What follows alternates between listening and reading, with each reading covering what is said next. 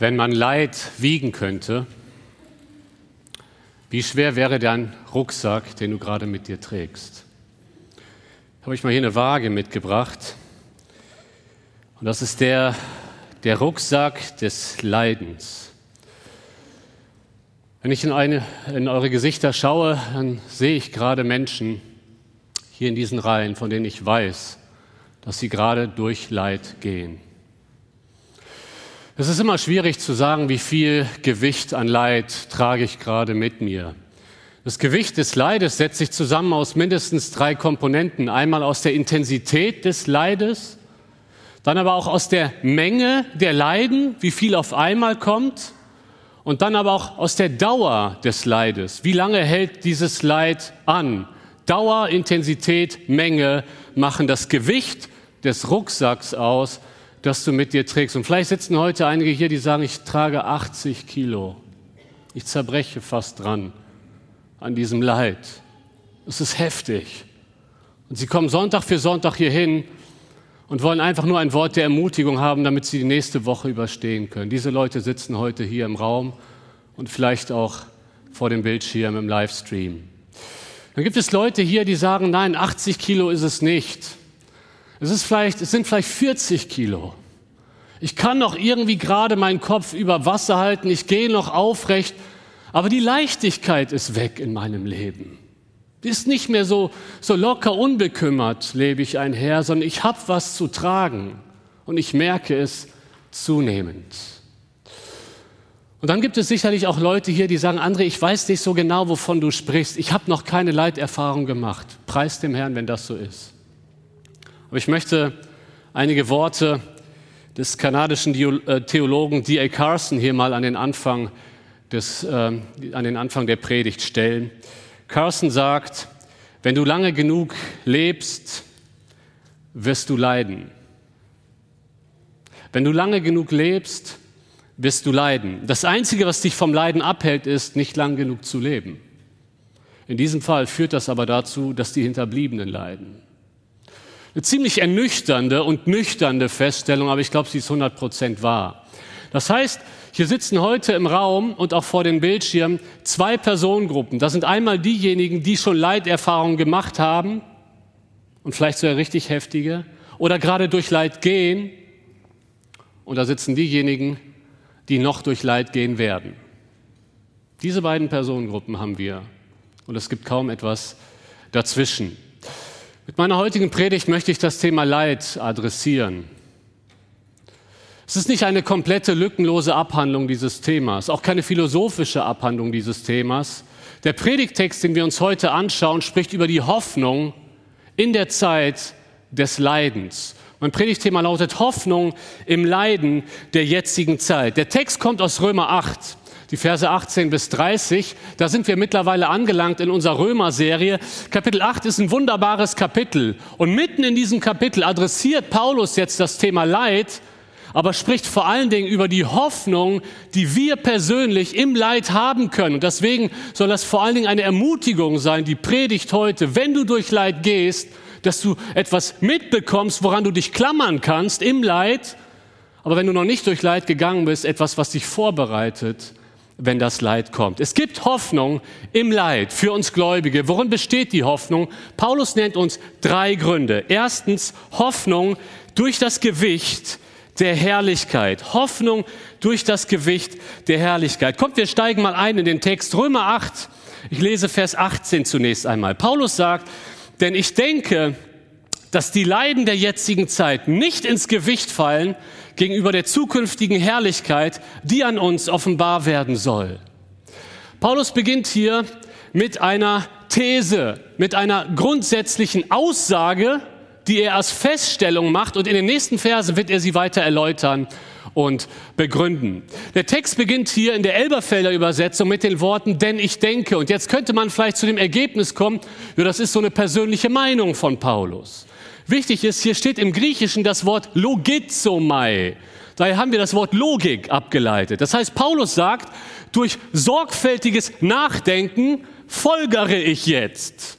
Ja, das ist mehr als nur, ja, ich denke. Das ist keine Meinung, sondern ich bin zu dem Ergebnis gekommen und das Ergebnis teile ich euch jetzt mit. Die Leiden der jetzigen Zeit fallen nicht ins Gewicht gegenüber der zukünftigen Herrlichkeit. Und dann erläutert Paulus das in den nächsten Versen, in den Versen 19 bis 20. Er sagt, denn das sehnsüchtige Harren der Schöpfung wartet auf die Offenbarung der Söhne Gottes. Denn die Schöpfung ist der Nichtigkeit unterworfen worden, nicht freiwillig, sondern durch den, der sie unterworfen hat, auf Hoffnung hin, dass auch selbst die Schöpfung von der Knechtschaft der Vergänglichkeit frei gemacht werden wird zur Freiheit der Herrlichkeit der Kinder Gottes. Denn wir wissen, dass die ganze Schöpfung zusammen seufzt und zusammen in Geburtswehen liegt, liegt bis jetzt.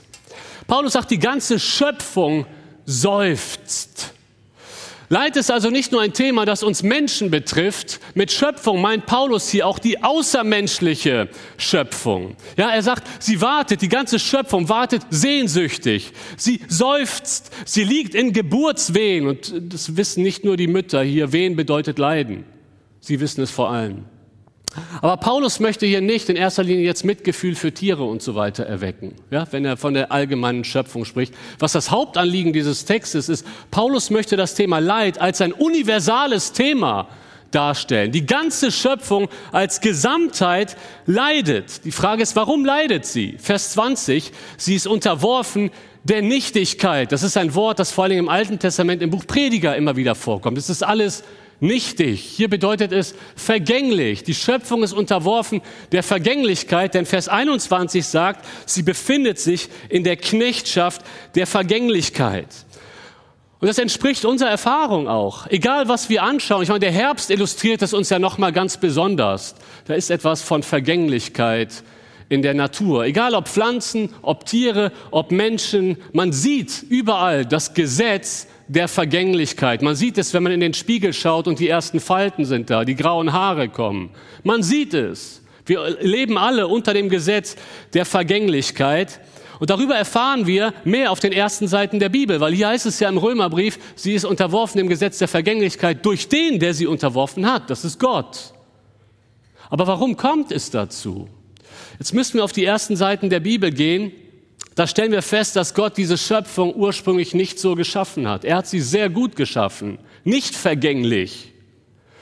Aber der Mensch hat sich entschieden, gegen Gottes Gebot zu handeln im Garten Eden. Gott hat vorher gesagt, er hat den Menschen vorher gewarnt, wenn ihr von der Frucht esst, werdet ihr sterben. Das heißt, dann kommt die Vergänglichkeit in diese Welt. Aber der Mensch hat sich gegen Gott entschieden, weil der Mensch will immer selbst Gott sein. Er will nicht einen Gott über sich haben. Er will selbst bestimmen. Das ist bis heute so und er handelt gegen Gott. Und dieser Sündenfall in 1. Mose 3 ist sozusagen der Super-GAU, das, der die ganze, die ganze Schöpfung in Mitleidenschaft zieht. Und ab 1. Mose 3 bekommen Schmerzen, bekommt Leid, bekommt Krankheiten, bekommt zwischenmenschliche Probleme und der Tod Einzug in diese Welt. Das heißt, das ist das Leid. Das Leid einer gefallenen Welt. Und das ist das Leiden was wir erleben. Das Leiden, das diese Welt, das Leben in dieser Welt mit sich bringt. Ja, man sieht schon noch was von der Schönheit, von den ursprünglichen Gedanken der Schöpfung, wenn wir Sonnenuntergänge sehen oder im Urlaub die bemerkenswerte Natur bestaunen. Man sieht noch was von der Schönheit und dennoch ist sie gefallen. Ich möchte das mal illustrieren anhand einiger Bilder von unserem Dom. Während dem Zweiten Weltkrieg wurde unsere geliebte Stadt Köln, wie viele andere Städte auch, von Luftangriffen heimgesucht. Und auch den Dom hat es erwischt. Er wurde getroffen, er wurde schwer beschädigt, aber er war nicht ganz kaputt. Das heißt, wenn wir uns diese Bilder anschauen, da sieht man noch was von der wunderbaren Architektur. Da sieht man noch was von den ursprünglich guten Gedanken des Architekten. Aber man sieht auch die ganzen Trümmer. Und das genau ist der Zustand der Schöpfung. Wir sehen noch was von der ursprünglichen Schönheit, aber es ist ein, ein Gemisch, ein Gemisch aus Ordnung und Chaos. Es ist ein Gemisch von Schönheit und Hässlichkeit. Es ist ein Gemisch von, Leide und, von Leiden und Freude. Es ist ein Gemisch von Liebe und Hass. Das ist der Zustand in der Welt, in der wir leben. Und Paulus sagt, das hängt damit zusammen. Das sind die Leiden der jetzigen Zeit. Wir leben nicht mehr im Paradies, wir leben in einer gefallenen Welt. Das Leiden ist aber nicht nur universal, das Leiden ist auch persönlich. Schaut mal Vers 23, da geht's weiter. Nicht allein aber sie, nicht nur die Schöpfung, sondern auch wir selbst, die wir die Erstlingsgabe des Geistes haben, auch wir selbst seufzen und seufzen in uns selbst und erwarten die Sohnschaft, die Erlösung des Leibes. Paulus sagt, auch wir sehr, sehr persönlich leiden, auch als Gläubige. Ihr Lieben, diese Lehre, dass wenn du nur genug glaubst, dass es dir dann gut geht, dass Gott dich dann segnet, materiell, du wirst gesund sein, du wirst reich sein, ist eine falsche Lehre. Das ist das Wohlstandsevangelium. Hier heißt es, auch wir selbst als Kinder Gottes, wir gehen durch Leid, weil wir genauso in dieser Welt leben. Wir erleben auch Leiden. Wir erleben Leiden. Aber der ganz entscheidende Unterschied ist, und das ist die eigentliche Betonung hier in diesem Abschnitt, wir haben Hoffnung. Wir haben Hoffnung in diesem Leid. Schaut mal, der ganze Abschnitt, der durchtränkt ist von Seufzen, von Wehen, von einer Erwartung, der ist auch durchtränkt von Hoffnung. Immer wieder finden wir dieses Wort. Da heißt es, die ganze Schöpfung wartet auf das Offenbarwerden der Söhne Gottes. Das heißt, sie wartet auf den Moment, wo Jesus wiederkommt, wo er alles neu macht, wo offenbar wird, wer seine Kinder sind. Sie wartet darauf, die ganze Schöpfung, dass sie von der Knechtschaft der Vergänglichkeit befreit wird. Das heißt, das steht noch aus. Es wird den Tag geben, wo diese Vergänglichkeit ein für alle Mal ein Ende hat. Jesus sagt, ich mache einen neuen Himmel und eine neue Erde. Ich mache alles neu. Das ist die Hoffnung, die wir haben. Das ist die Herrlichkeit, auf die wir warten, auf die wir sehnsüchtig warten. Und mit uns die ganze Schöpfung, genauso universal wie das Leiden ist, Genauso universal ist das sehnsüchtige Erwarten darauf, dass Gott alles neu macht. Die Gläubigen, die hier die Erstlingsgabe des Geistes haben, wisst ihr, was das bedeutet? Das ist sowas wie eine Anzahlung. Eine Anzahlung machst du, wenn der, wenn der Kauf ja definitiv auch folgt, sonst würdest du nicht schon mal die Anzahlung machen. So hat Gott uns mit dem Geist schon mal eine Anzahlung gegeben, das heißt eine Garantie. Schritt zwei kommt auch noch, dass ich euch zu, dass ich euch zu mir nehme, dass eure Rettung dann vollständig abgeschlossen ist. Und das gibt uns Hoffnung. Diese Anzahlung ist uns garantiert. Gläubige leiden, aber sie leiden immer mit einer Erwartung. Sie erwarten die Sohnschaft die Kindschaft. Hier ist mehr das Erbe gemeint als die Kindschaft an sich, denn wir sind ja schon Kinder, aber mit der Kindschaft kommt auch das Erbe. Wir erben die Herrlichkeit, wir werden erlöst werden vom Leid. Das ist unsere Hoffnung, auf die wir schauen. Und darum geht es auch in den nächsten beiden Versen, in den Versen 24 und 25. Denn auf Hoffnung hin sind wir errettet worden. Eine Hoffnung aber, die gesehen wird, ist keine Hoffnung. Denn wer hofft, was er sieht, wenn wir aber das hoffen, was wir nicht sehen, so warten wir mit Ausharren. Paulus sagt, ja, momentan leiden wir noch. Aber wir haben diese Hoffnung. Das ist natürlich noch nicht eingetreten. Dann würden wir jetzt nicht mehr leiden. Noch warten wir. Deswegen ist die Hoffnung noch nicht realisiert. Aber wir haben diese Hoffnung. Und schaut mal, ich finde es so wunderbar, wie realistisch die Bibel über das Leid spricht. Die Bibel macht das Leid auf keinen Fall klein. Das passiert uns leider manchmal, wenn wir trösten wollen. Ja, wir, wir sind bei einer Person, die durch schweres Leid geht und wir wollen ihr irgendwie was sagen, aber wir Menschen sind oft schlechte Tröster. Und dann sagen wir Dinge wie, ja, das wird schon wieder. Wer sagt es, dass es wieder wird? Wer sagt es, dass es hier auf dieser Erde wieder wird? Das sind so Floskeln, die wir benutzen. Im schlimmsten Fall sagen wir sogar, ach, stell dich jetzt nicht so an, komm, Schau mal auf das Positive in deinem Leben, was du noch alles hast. Wir, wir Menschen sind oft schwer, schlechte Tröster. Die Bibel redet das Leiden nicht klein. Und ich weiß nicht, was du gerade für ein Leiden konkret hast. Vielleicht ist es eine schwere Diagnose. Vielleicht steht bald die Chemotherapie an. Und du leidest darunter, auch an der Ungewissheit. Vielleicht sind es psychische Leiden, Depressionen, Angstprobleme. Ihr Lieben, das, das ist der 80-Kilo-Rucksack. Depressionen können so heftig sein. Und einige leiden momentan daran. Das wiegt schwer. Und das redet niemand klein, das redet die Bibel auch nicht klein. Das sind diese Leiden der jetzigen Zeit. Vielleicht leidest du, weil es Beziehungsprobleme gibt, vielleicht in deiner Ehe. Du kommst nach Hause und die Welt zu Hause ist nicht heile. Die Welt zu Hause ist nicht heile. Du leidest daran. Vielleicht leidest du an Einsamkeit. Du siehst die ganzen Pärchen, du siehst die ganzen Familien und du gehst Sonntag nach Hause und keiner ist da. Das ist Leiden, das ist nicht zu unterschätzen, was hier einige Geschwister auch mitnehmen in ihrem Rucksack. Die Bibel redet das an dieser Stelle überhaupt nicht klein. Sie sagt, es sind die Leiden der jetzigen Zeit. Aber was die Bibel macht, ist, sie stellt dem Leiden etwas gegenüber. Sie stellt dem Leiden die Herrlichkeit gegenüber. Und Paulus sagt in Vers 18, denn ich bin überzeugt, dass die Leiden der jetzigen Zeit, die da sind, aber die fallen nicht ins Gewicht gegenüber der zukünftigen Herrlichkeit, die auf uns wartet. Das ist der Punkt. Wir reden das Leiden nicht klein, aber die Herrlichkeit wiegt so viel mehr als das Leiden. Und das ist das, was Gott dir heute zusprechen möchte, nicht ich. Gott sagt dir, halte durch, es, warte, es kommt eine bessere Welt, wo ich alles neu mache. Wisst ihr, ich habe als Vater viele Bibelverse etwas besser verstanden. Unsere Kinder, immer als sie geweint haben, es ist bis heute, glaube ich, noch zum Teil, kommen sie zu mir mit Tränen in den Augen und sie sagen, Papa, kannst du mir bitte meine Tränen wegwischen? Wisst ihr, sie könnten es sich selber wegwischen, die Tränen. Es geht gar nicht um das Tränen wegwischen, es geht um den Trost, es geht um die Hände des Vaters, der das Kind in den Arm nimmt und die Tränen wegwischt. Wisst ihr, was in der Offenbarung steht? In der Offenbarung steht, dass Gott selbst dir alle deine Tränen abwischen wird. Er wird es tun. Das ist das Gewicht der Herrlichkeit. Es schickt keinen Engel, hier mach mal, wisch mal die Tränen vom. Er selbst wird dir die Tränen abwischen. Er sagt, halte durch. Ja, das Leiden ist schwer, aber das Gewicht der Herrlichkeit ist viel größer. Selbst wenn du hier durch jahreslanges Leid gehst, was ist das im Vergleich zu den Millionen und Milliarden Jahren in der Ewigkeit ohne Leid, ohne Schmerzen, ohne Tränen? Das ist die Hoffnung, die ich dir heute mitgeben möchte. Die Hoffnung in diesem Text. Paulus sagt, ich bin überzeugt. Es ist durch logisches Nachdenken. Das wiegt mehr. Nimm das mit für dich, wenn du im Leid bist. Es gibt Hoffnung. Aber es gibt noch mehr Hoffnung. Wir kommen zum zweiten Punkt.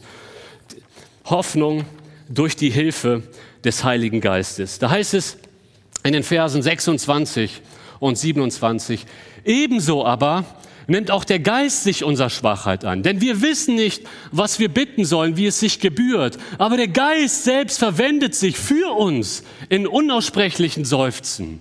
Der aber die Herzen erforscht, weiß, was der Sinn des Geistes ist, denn er verwendet sich für Heilige gottgemäß.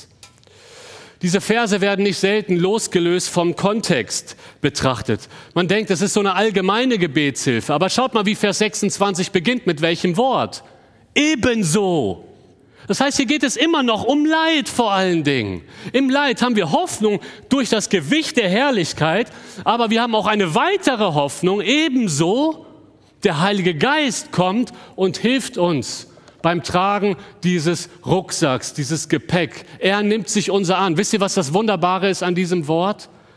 Das Wort im Griechischen hier, das Neue Testament ist ja ursprünglich auf Griechisch geschrieben worden, kommt nur noch an einer anderen Stelle im Neuen Testament vor. Sich unser annehmen. Wisst ihr, wo das noch steht? In Lukas 10, bei Martha. Martha ist überfordert in der Küche. Sie hat von jetzt auf gleich einen Haufen Männer zu sich zu Gast bekommen, die alle essen wollen und hungrig sind. Maria, ihre Helferin, hilft ihr nicht in der Küche, sondern sie sitzt in der, im Wohnzimmer und hört auf Jesu Predigt. Und Martha ist überfordert. Sie geht und stört die Predigt und sie sagt, Jesus, bitte schick Maria, dass sie sich meiner annimmt. Das ist dieses Wort. Hier geht es um praktische Hilfe. Und schaut mal so, wie es für Martha eine echte Entlastung wäre wenn Maria gekommen wäre und mit ihr zusammen die Teller gespült hätte, genau in dieser Weise kommt der Heilige Geist im Leid an deine Seite und hilft dir, den Rucksack zu tragen. Das ist eine wunderbare Hilfe, oder? Das ist eine konkrete Hilfe. Das ist die Hilfe des Trösters, wie wunderbar der Heilige Geist auch ist. Er nimmt sich unserer Schwachheit an. Wir sind schwach. Aber der Geist ist da und trägt mit uns diesen Rucksack. Jetzt stellst du dir vielleicht die Frage, wie sieht das konkret aus? Worin besteht die Schwäche und worin besteht die Hilfe? Kommt, wir schauen einfach weiter in den Text. Da heißt es, denn wir wissen nicht, was wir bitten sollen, wie es sich gebührt. Das heißt, unsere Schwachheit zeigt sich auch oft im Gebet. Und es ist interessant, Paulus hat im Zusammenhang, sagt er immer wieder, wir wissen, wir wissen, ich bin überzeugt. Und plötzlich finden wir hier ein, wir wissen nicht. Weißt du was, es gibt Situationen in deinem Leben, da weißt du nicht mehr weiter. Die machen dich völlig perplex. Da weißt du nicht mal mehr, was du beten sollst. Was ist denn jetzt richtig? Soll ich für Heilung beten oder soll ich für Durchhaltevermögen beten? Ich weiß es nicht mehr. Und in diesem Moment kommt der Heilige Geist und er verwendet sich für dich, heißt es hier, mit unaussprechlichen Seufzern. Wie ist das zu verstehen? Zunächst einmal möchte ich hier klarstellen, hier geht es nicht um das Sprachengebet oder um die Zungenrede, wie unsere Freunde aus den Pfingstgemeinden oft annehmen. Warum nicht? Bei den 1. Korinther 12, wo die Zungenrede erwähnt wird, wird sie als Gabe genannt, die nur einige Gläubige haben. Aber diese Gebetsunterstützung des Heiligen Geistes betrifft alle Gläubigen im, im Leid. Hier geht es nicht um die Zungenrede. Deswegen müssen, des, trotzdem müssen wir die Frage stellen, sind es denn jetzt hörbare Seufzer oder sind es stille Seufzer? Sind es Seufzer des Heiligen Geistes oder sind es unsere Seufzer und der Heilige Geist wirkt da irgendwie mit? Es ist nicht so ganz einfach, die Frage zu beantworten, aber wenn man den Text so nennt, wie er ist, ist der Heilige Geist das handelnde Subjekt. Das heißt, es sind eigentlich seine Seufzer. Und dieses Wort unaussprechlich, im Griechischen heißt es einfach wortlos. Die Zürcher Übersetzung macht das ganz gut. Sie schreibt, der Geist selber jedoch tritt für uns ein mit wortlosen Seufzern. Das heißt, während wir beten, geschieht etwas im Stillen. In unseren Herzen verwendet sich der Heilige Geist. Er tritt für uns ein vor Gott und Gott schaut in unser Herz und der Heilige Geist macht in unserem Herzen Gott deutlich, was wir meinen und stellt vielleicht sogar Sachen klar die wir vielleicht nicht ganz auf dem Schirm haben. Man kann das vielleicht ein bisschen so vergleichen. Jeder Vergleich hinkt ja so ein bisschen. Aber wie mit einer Mutter, die sich für ihr kleines Kind, was noch nicht so richtig sprechen kann, einsetzt, damit die Botschaft des Kindes rüberkommt. Ja? Hast du vielleicht auch schon erlebt, da kommt ein kleines Kind auf dich zu mit einem Spielzeug in der Hand und das Kind sagt, Hutas, Hutas. Du stellst dir die Frage, was ist Hutas? Wer ist Hutas? Und da kommt die Mutter und sagt, er meint Flugzeug. Ach ja, klar, Flugzeug, Hutas. Ja? Und, und, und in dieser Weise ist uns das vielleicht eine gewisse Illustration, wie der Heilige Geist an unsere Seite kommt und Gott deutlich macht, was wir meinen, aber sogar, er geht eigentlich noch einen Schritt weiter. Vielleicht, wenn wir nicht so beten, wie es sich Gott geziemt, setzt der Heilige Geist sich für uns ein, dass es so rüberkommt. Douglas Moo fasst das in seinem Römerbriefkommentar gut zusammen. Paulus sagt, dass unser Unvermögen, Gottes Willen zu kennen und die daraus resultierende Unfähigkeit, Gott spezifisch und mit Sicherheit um etwas zu bitten, von Gottes Geist begegnet wird. Wenn wir nicht wissen, wofür wir beten sollen, ja selbst wenn wir für Dinge beten, die nicht das Beste für uns sind, brauchen wir nicht zu verzweifeln, denn wir können uns auf den Dienst der vollkommenen Fürbitte des Geistes für uns verlassen. Was für eine Hoffnung. Da ist immer einer da, der setzt sich für uns ein. Ich habe euch mal ein Bild mitgebracht von einem Wirbelsturm, von einem Tornado. Diese Tornados gibt es ja vor allen Dingen in Amerika sehr, sehr häufig aber immer wieder auch in Europa. Wir hatten dieses Jahr einen in Tschechien, vielleicht könnt ihr euch daran erinnern, in den Nachrichten ein heftiger Tornado. Und Experten sagen, dass die Gefahr auch in Deutschland steigt, dass wir hier zunehmend Tornados haben werden. Aber wisst ihr was, die Gefahr eines Tornados steigt auch noch woanders. In Leitsituationen kann es sein, dass du einen Tornado bei dir im Kopf hast. Ein Wirbelsturm in deinen Gedanken, der plötzlich alles durcheinander wirbelt. Plötzlich weißt du nicht mehr, wo oben und unten ist. Ich hatte vor einigen Jahren selber mal so eine Situation. Da stellst du fest, du fällst, du fällst, du fällst und du kriegst dich nicht mehr gehalten. Das sind Wirbelstürme im Kopf, die vor allen Dingen auch in Leitsituationen dazukommen. Und du weißt nicht, an welche Verheißungen kann ich mich jetzt klammern. Und du willst dich an eine klammern, da kommt schon eine Stimme. Nee, nee, die gilt nicht für dich. Und so weiter. Und du fällst und der Wirbelsturm in deinem Kopf geht weiter. Das sind die Situationen, wo wir nicht wissen, wie wir beten sollen. Wir sind völlig perplex. Aber wir wollen ja beten, wir wollen zu Gott, nur wir wissen nicht, was ist gerade das Richtige. Und diese Situation kann einen fertig machen. Vielleicht weißt du ganz genau, wovon ich gerade spreche. Wirbelstürme im Kopf. In dieser Zeit dieser Wirbelstürme gibt es einen, der die Ruhe im Sturm ist. Das ist der Heilige Geist. Und der Gott deutlich macht, wie es dir geht, der sich aktiv für dich einsetzt. Jesus sagt das an einer Stelle zu Petrus. Petrus, der Satan hat dich versucht zu sichten wie den Weizen, aber ich habe für dich gebetet, damit dein Glaube nicht aufhört. Gott setzt sich für uns ein. Und das ist die zweite Hoffnung, die ich dir mitgeben möchte. Deinen Leidensrucksack, den trägst du nicht allein. Ja, Christen leiden auch, aber Christen leiden niemals allein. Niemals. Das ist der entscheidende Unterschied. Sie leiden niemals allein. Das ist die Hoffnung, die wir im Leid haben können. Wir sind nie allein. Der Heilige Geist ist an unserer Seite. Es gibt einen dritten und weiteren Grund, warum wir Hoffnung haben können. Hoffnung durch Gottes unumstößlichen Plan. Hoffnung durch Gottes unumstößlichen Plan. Was hat es mit Gottes Plan auf sich? Gottes Plan mit dem Leiden beinhaltet etwas Gutes. Das ist Teil des Planes Gottes. Kommt, wir lesen Römer 8, Vers 28. Das ist der nächste Vers. Wir wissen aber, dass denen, die Gott lieben, alle Dinge zum Guten mitwirken, denen, die nach seinem Vorsatz berufen sind. Dieser Vers ist vielen Christen bekannt. Manchmal muss man aufpassen in der Seelsorge, dass man nicht zu schnell, ohne erstmal Mitgefühl gezeigt zu haben, direkt so ein Vers mal den einen um die Ohren haut. Da müssen wir aufpassen und sensibel auch sein. Und dennoch ist das die befreiende Wahrheit im Leid. Personen, die durch schweres Leid gegangen sind, haben gesagt, das, was uns im Leid weitergeholfen hat, das, was wir im Leid brauchten, ist nicht nur Mitgefühl. Wir brauchten vor allen Dingen Wahrheit. Wir brauchten vor allen Dingen Wahrheit. Schau mal, Paulus gibt hier nicht eine Meinung weiter.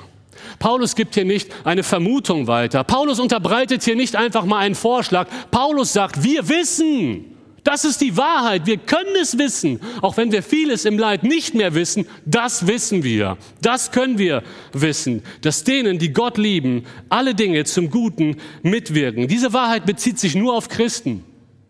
Denn hier heißt es denen, die Gott lieben. Denen, die nach seinem Vorsatz berufen sind. Die, die Gott zu sich gerufen hat und die, die mit Liebe geantwortet haben. Das sind Christen. Für sie gilt diese Verheißung. Und wenn Paulus von allen Dingen spricht, wisst ihr, was damit gemeint ist? Alle Dinge. Also auch Leid, zumal es im Kontext hier um Leid geht. Jetzt müssen wir aber vorsichtig sein an einer Stelle. Der Text sagt nicht, dass alle Dinge, die einem Christen widerfahren, an für sich gut sind. Das sagt der Text nicht. Christen erleben Unrecht. Ich glaube, es ist nächsten Sonntag, wo wir für verfolgte Christen beten wollen. Sie erleben Unrecht. Das ist nicht gut, was sie durch ihre Verfolger erleben. Gott nennt das nie gut. Das sagt der Text auch nicht, dass alles, was uns passiert, gut ist. Der Text sagt, alles, was auf uns zukommt, da, da macht Gott etwas Gutes draus. Das hat das Potenzial, dass Gott etwas Gutes daraus macht. Ich habe euch mal ein Uhrwerk mitgebracht an der Wand. Und äh, wenn man sich so ein Uhrwerk einmal anschaut, ist man erstaunt zu sehen, dass es da Zahnräder gibt, die gegen den Uhrzeigersinn laufen. Und wenn du nur dieses eine Zahnrad dir anschaust, musst du eigentlich zu dem Ergebnis kommen, es läuft doch falsch. Wie kann im, im Uhrwerk etwas gegen den Uhrzeigersinn laufen? Das passt doch nicht zusammen. Aber wenn man sich das ganze Bild anschaut, dann sieht man, dass genau dieses Zahnwerk, dieses Zahnrad, was gegen den Uhrzeigersinn läuft, in ein anderes Zahnrad greift, das wiederum deswegen gerade im Uhrzeigersinn läuft. Und genau das ist doch häufig die Situation in unserem Leid. Vielleicht gehst du gerade durch Leid, vielleicht hast du einen schweren Rucksack und du schaust dir nur dieses eine Zahnrad an und sagst, da läuft was in die verkehrte Richtung in meinem Leben. Warum kommt das gerade jetzt? Das kann doch nicht wahr sein. Ich wäre doch so viel brauchbarer für Gott, wenn ich gesund wäre, wenn alles super wäre. Es läuft doch etwas falsch in meinem Leben. Weißt du was? Das hängt damit zusammen, dass du nur eine begrenzte Sicht hast dass wir Menschen oft nur eine begrenzte Sicht haben. Wir sehen nur dieses eine Zahnrad, aber das Gesamtbild ist größer. Gott sieht das Gesamtbild. Und irgendwann, wenn du vor Gott stehst, es muss nicht in diesem Leben sein, dass Gott dir schon die Antwort gibt, aber irgendwann wirst du feststellen, im November 2021 musste es in deinem Leben in diese Richtung gehen, damit dein Gesamtleben in die richtige Richtung geht. Und diese Hoffnung kannst du haben, das kannst du wissen. Besonders eindringlich Eindrücklich habe ich diese Wahrheit mal in Thailand erlebt. Da war ich auf einem Missionseinsatz und ähm, der Missionar, als wir bei ihm waren, hat seine Frau plötzlich verloren. Auf dem Weg ins Krankenhaus, sie war im neunten Monat schwanger. und seine Frau stirbt und das Kind im Mutterleib. Ganz plötzlich, wir waren alle perplex. Ein paar Stunden später saßen wir diesem Mann gegenüber, Raimund Homberg, und er klammert sich mit aufgeschlagener Bibel an Römer 8, 28 und sagt, ich kann vieles nicht einordnen, aber ich weiß, dass denen, die Gott lieben, alle Dinge zum Guten mitwirken. Gott wird irgendwie etwas Gutes daraus machen. Schau mal, wichtiger als das, was du im Leid fühlst, ist das, was du im Leid wissen kannst.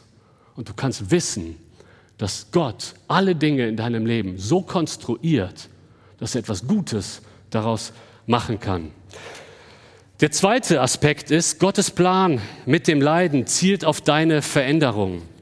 Da heißt es in Vers 29, und das beschreibt uns eigentlich, worin das Gute besteht. Was ist am Leiden gut? Denn die er vorher erkannt hat, die hat er auch vorherbestimmt, dem Bild seines Sohnes gleichförmig zu sein.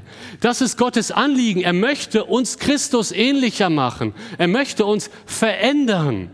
Ich habe euch da das mal anhand eines Hauses illustriert. Das sind unterschiedliche Aspekte unserer Errettung. Wir haben uns im Römerbrief schon mit der Rechtfertigung beschäftigt. Bei der Rechtfertigung sagt Gott, ich erkläre dich für gerecht aufgrund deines Glaubens. Bei der Kindschaft sagt Gott, ich nehme dich an als mein Kind. Aber ein dritter Aspekt, und der kommt jetzt hier, ist die Heiligung. Gott sagt, jetzt verändere ich dich auch, nachdem ich dich angenommen habe. Und dazu verwendet Gott häufig Leid. Ich muss an Joni Erickson Tada denken eine Frau, die viele von uns kennen. Joni Erickson Tada ist mit 17 querschnittsgelähmt geworden bei einem Badeunfall. Sie lebt immer noch und seitdem ist sie 54 Jahre querschnittsgelähmt an einen Rollstuhl gebunden. 2010 wird auch noch Krebs diagnostiziert. Während der Chemo bekommt sie eine Lungenentzündung. Und jetzt ist der Krebs zurück vor einigen Jahren. Diese Frau ist das personifizierte Leid. Und wisst ihr, was diese Frau, was wisst ihr, was diese Frau zum Thema Leid sagt? Sie sagt, Leid ist wohl Gottes bestes Werkzeug, um den Charakter Christi in uns zu formen. Gott benutzt Leid in deinem Leben, um dich Christus ähnlicher zu machen. Das ist das Gute, was in Römer 8, 28 gemeint ist. Schaut mal, Geduld lernen wir doch nur, wenn wir geduldig warten müssen. Durchhaltevermögen lernen wir nur, wenn wir durchhalten müssen. Demut lernen wir nur, wenn wir wissen, Gott ist alles, was ich, was ich brauche. Und ich, ich habe nur ihn, aber ich kann mich auf ihn verlassen. Ich bin abhängig von ihm. Diamanten werden unter Druck geschliffen. Und so wird unser Charakter veredelt durch Leid. Das möchte ich dir mitgeben, wenn du gerade durch Leid gehst. Gott möchte dieses Leid in deinem Leben gebrauchen. Er setzt es sehr gezielt ein, um dich Christus ähnlicher zu machen. Denn Gott liegt mehr daran, dass du verändert wirst, als dass du problemlos durchs Leben gehst. Wir kommen zu einem letzten Aspekt. Gottes Plan mit deinem Leben kommt zum Abschluss. Ich lese jetzt die Verse 29 und 30. Denn die er vorher erkannt hat, die hat er auch vorherbestimmt, dem Bild seines Sohnes gleichförmig zu sein, damit er der Erstgeborene sei unter vielen Brüdern. Die er aber vorherbestimmt hat, diese hat er auch berufen. Die er aber berufen hat, diese hat er auch gerechtfertigt. Die er aber gerechtfertigt hat, diese hat er auch verherrlicht. Hier wird eine Kette erwähnt, eine Kette von verschiedenen Verben. Die stellen eine Reihenfolge dar und Gott ist immer der Handelnde. Vorher erkannt, vorher bestimmt, berufen, gerechtfertigt, verherrlicht. In der Theologie wird ganz viel, vor allen Dingen über die ersten beiden Glieder diskutiert. Vorherbestimmt, was bedeutet das? Und leider schlagen sich Theologen fast manchmal die Köpfe ein. Und wir lesen diese Verse und fragen, okay, in welchem Lager bist du jetzt? Bei den Calvinisten oder bei den Arminianern? Und wir vergessen einfach die Schönheit dieser Texte für uns persönlich zu erkennen. In der Diskussion geht es vor allen Dingen um die ersten beiden Glieder, vorher erkannt und vorherbestimmt. Was bedeutet das?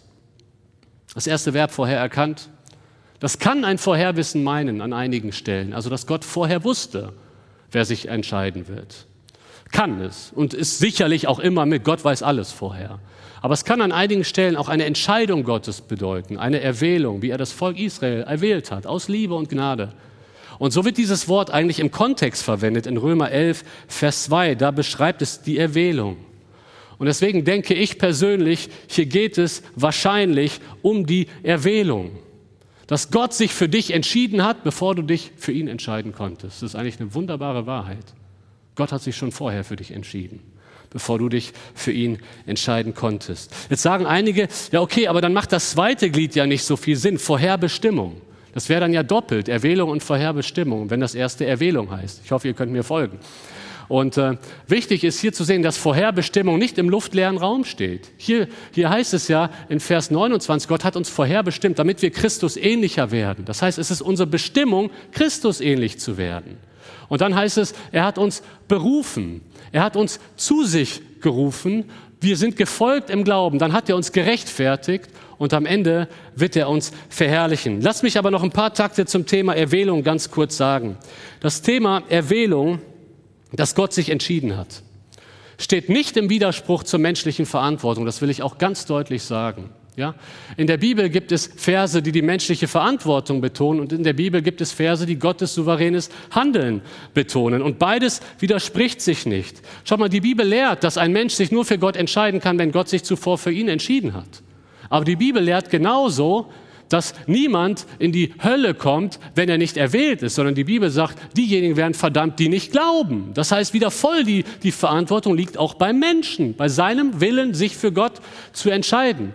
Die Bibel sagt, Gott will, dass jeder Mensch gerettet wird. Und beide Wahrheiten müssen wir zusammen sehen und uns nicht irgendwie ein theologisches System bauen, das in sich vielleicht logisch ist, aber gegen deutliche andere Bibelverse verstößt. Ich will es mal ein bisschen einfacher machen und illustrieren. Spurgeon, der bekannte Baptistenprediger, illustriert das sehr gut anhand einer Tür. Er sagt, es ist wie bei einer Tür. Du siehst den Aufruf und an dieser Seite der Tür steht, komm und glaube. Und du gehst da rein, du folgst dem Ruf des Evangeliums, komm und glaube und sagst, ja, ich glaube, ich entscheide mich für ein Leben mit Jesus. Und du gehst durch diese Tür, dann schaust du auf der anderen Seite stand, erwählt vor Grundlegung der Welt. Und beides ist wahr. Beides ist wahr. Beides müssen wir so stehen lassen. Gottes souveränes Handeln in der Errettung und aber auch genauso die Verantwortung des Menschen. Wenn wir jetzt nochmal zurückzoomen und uns das Ganze anschauen, es geht ja nicht nur um einzelne Elemente, sondern es geht um, es geht um die Gesamtaussage dieser Verse, denn sie stehen im Kontext von Leid. Da möchten diese Verse doch eigentlich aussagen, Gott ist der, der alles initiiert und Gott ist der, der auch alles zum Abschluss bringt. Das ist die Wahrheit von Philippa 1, Vers 6. In Philippa 1, Vers 6, da sagt Paulus, ich bin ebenso guter Zuversicht, dass der, der ein gutes Werk in euch begonnen hat, er es auch vollenden wird bis an den Tag Christi. Und ich glaube, das ist der Grund, warum gerade in dieser Kette das verherrlicht so dargestellt wird, als wenn es schon abgeschlossen ist. Weil für Gott ist es abgeschlossen. Gott zieht seinen Plan durch. Wir werden ja immer wieder in unserem Leben mit Beispielen konfrontiert, wo etwas begonnen wurde und nicht abgeschlossen wurde. Ich habe euch mal den Kaiserbau mitgebracht. Der war an der A59 in Troisdorf. Vielleicht können sich einige von euch noch an den Kaiserbau erinnern. Es sollte mal ein Hotel werden mit 1200 Betten. Der Rohbau wurde 1975 fertiggestellt, aber dann nie weiter ausgeführt. Drei Jahrzehnte lang stand dieser Kaiserbau leer und dann wurde er gesprengt. Das heißt, da wurde etwas angefangen, aber es wurde nicht zum Abschluss gebracht. Soll ich dir mal was sagen? So etwas gibt es bei Gott nicht. So etwas gibt es bei Gott nicht. Gott ist der Architekt deiner Errettung. Er hat deine Errettung geplant, ganz persönlich. Er hat sie durchgeführt und er bringt sie auch zum Ende. Das ist das, was diese Verse deutlich machen. Und das ist das, was einer hören muss, der im Leid ist. Was für eine wunderbare Wahrheit. Denn im Leid, wenn die Tornados im Kopf sind, dann stellst du dir manchmal die Frage, kann ich noch an Gott festhalten? Da kommen plötzlich Zweifel. Da wird dein Glaube so erschüttert, dass du manchmal nicht mehr weißt, was glaube ich eigentlich noch? Und Herr, ich hoffe, ich kann bis zum Ende durchhalten. In dieser Situation sagt Gott dir, weißt du was? Selbst wenn du mich nicht mehr halten kannst, halte ich immer noch dich im Leid. Ich trage dich dadurch. Ich habe das gute Werk in dir begonnen. Ich vollende es. Verlass dich darauf, dass ich das Werk in dir vollende. Wenn du lange genug lebst, wirst du leiden. Das stimmt. Aber wir Christen leiden nie ohne Hoffnung. Wenn wir nochmal zusammenfassen, besteht unsere Hoffnung in drei ganz wichtigen Aspekten. Einmal haben wir Hoffnung durch das Gewicht der Herrlichkeit. Dann haben wir aber auch Hoffnung durch den Heiligen Geist, der diesen Rucksack mit uns trägt, der an unserer Seite ist und sich aktiv für uns einsetzt. Und wir haben Hoffnung darin, dass Gott seinen Plan durchzieht in unserem Leben, selbst wenn wir nicht mehr weiter wissen. Er ist am Wehr, er hat es begonnen, er wird es vollenden. Und das kann dich ruhig stimmen, mitten im Leid. Vielleicht sitzt du heute Morgen aber auch hier oder vor dem Livestream und musst ganz ehrlich sagen, ich habe diese Hoffnung nicht. Ich gehe gerade durch Leid, aber wovon sprichst du da? Ich habe keinen Heiligen Geist in meinem Leben. Weißt du was, Jesus lässt vielleicht gerade das Leid in deinem Leben zu, um dich zu ihm zu ziehen. Vielleicht leidest du gerade, weil Jesus dir dadurch deutlich machen will, komm zu mir, du brauchst mich. Ich möchte dein Leben neu machen, ich möchte dir deine Sünden vergeben.